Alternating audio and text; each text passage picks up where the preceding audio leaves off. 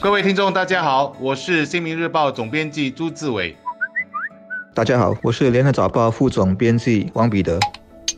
由联合国环境署支持的第三届亚太环境问题部长级论坛，一月二十三日至二十五日在我国举行。亚太地区三十八个国家或地区的首脑、环境部长和高级官员齐聚一堂，讨论全球增长最快的地区的环境问题，并确定优先事项和方案。我国环境洗水源部长马尚高说：“可持续发展是这一代人面对最紧迫的挑战之一，但如果各国能携手合作，全球将从中共同发掘新的经济出路。”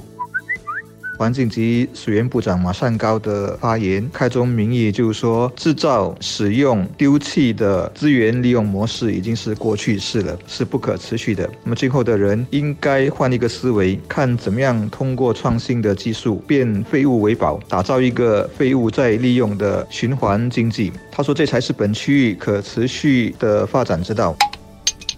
联合国环境署也有代表指出，亚太地区的四十亿人是地球上受环境影响最严重的群体，包括全球变暖、污染、生态系统退化，并导致生命和生计面临危险。但他们也是解决这些挑战的最具创新性的方案的来源，包括引领可持续消费和生产的进步。而讨论主要也提出了几个各国所面对的挑战，比如要让年轻人和妇女参与实现环境目标、减少塑料垃圾和适应气候变化的影响等等。关键也在于要让广大的人民理解到，刚才所提的那些挑战是可以做到的，或者在未来应该做到的。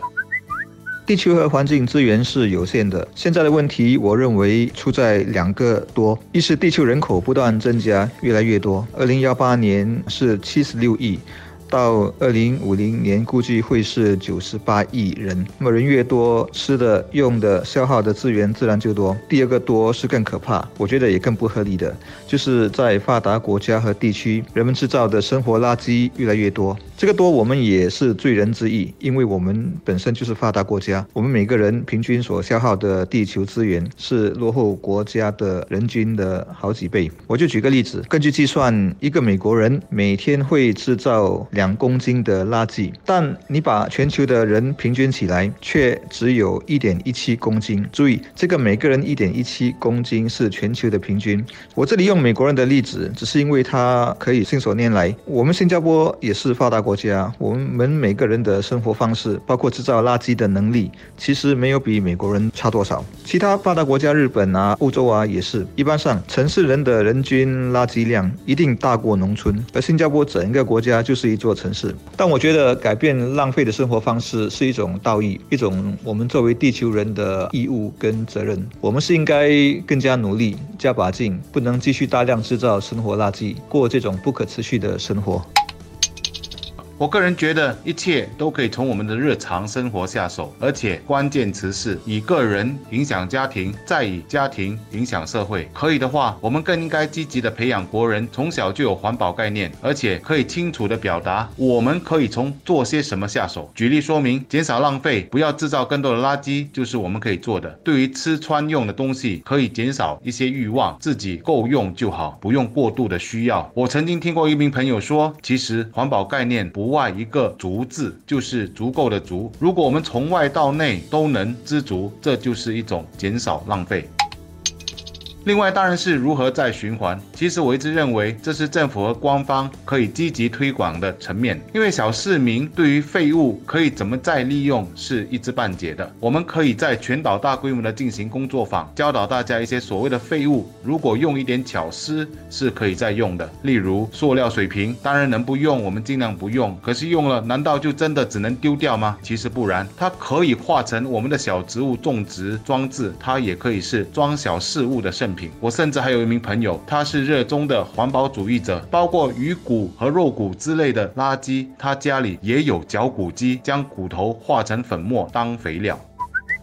有两个东西我是特别有意识，或者说特别厌恶的，就是一次性物品和过度包装的产品。这两样东西我能不用就不用，能不买就尽量不买。因为你环顾四周啊，新加坡的这种一次性或用过就丢的物品太多了。我常举的一个例子就是牛顿小贩中心，我相信它是新加坡一次性塑料碗碟用的最多的小贩中心，几乎每一摊都在采用。我曾经告诉环境部官员说这很反讽啊，因为这个小贩中心就在你们的部门才一两百米远的距离，你们是管小贩中心的，应该针对这个做点什么。而且你想，每天可能有几千的旅客到那里用餐，一定给他们留下一个很坏的印象，以为我们新加坡人很不环保，或者说环保的工作做得很差。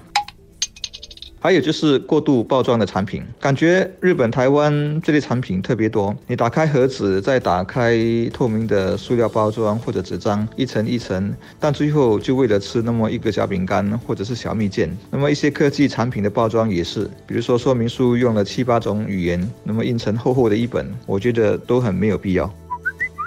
我们也要扪心自问，比起其他国家或地区的人民，像日本和台湾，我们在环保和废物再循环方面做得足够吗？我相信许多人都会认为，我们其实真的还没完全到位，而还没完全到位就有进步的空间。正如马尚高部长所说的，制造使用丢弃的资源利用模式已经过去了，我们得通过创新技术变废物为宝贝，建立废物再利用的循环经济，这才是我国及本区域可持续发展之道，政府用心良苦，但真正落实的人却是我们的每一双手。此时此刻，我们正需要走在新环保概念的思维道路上。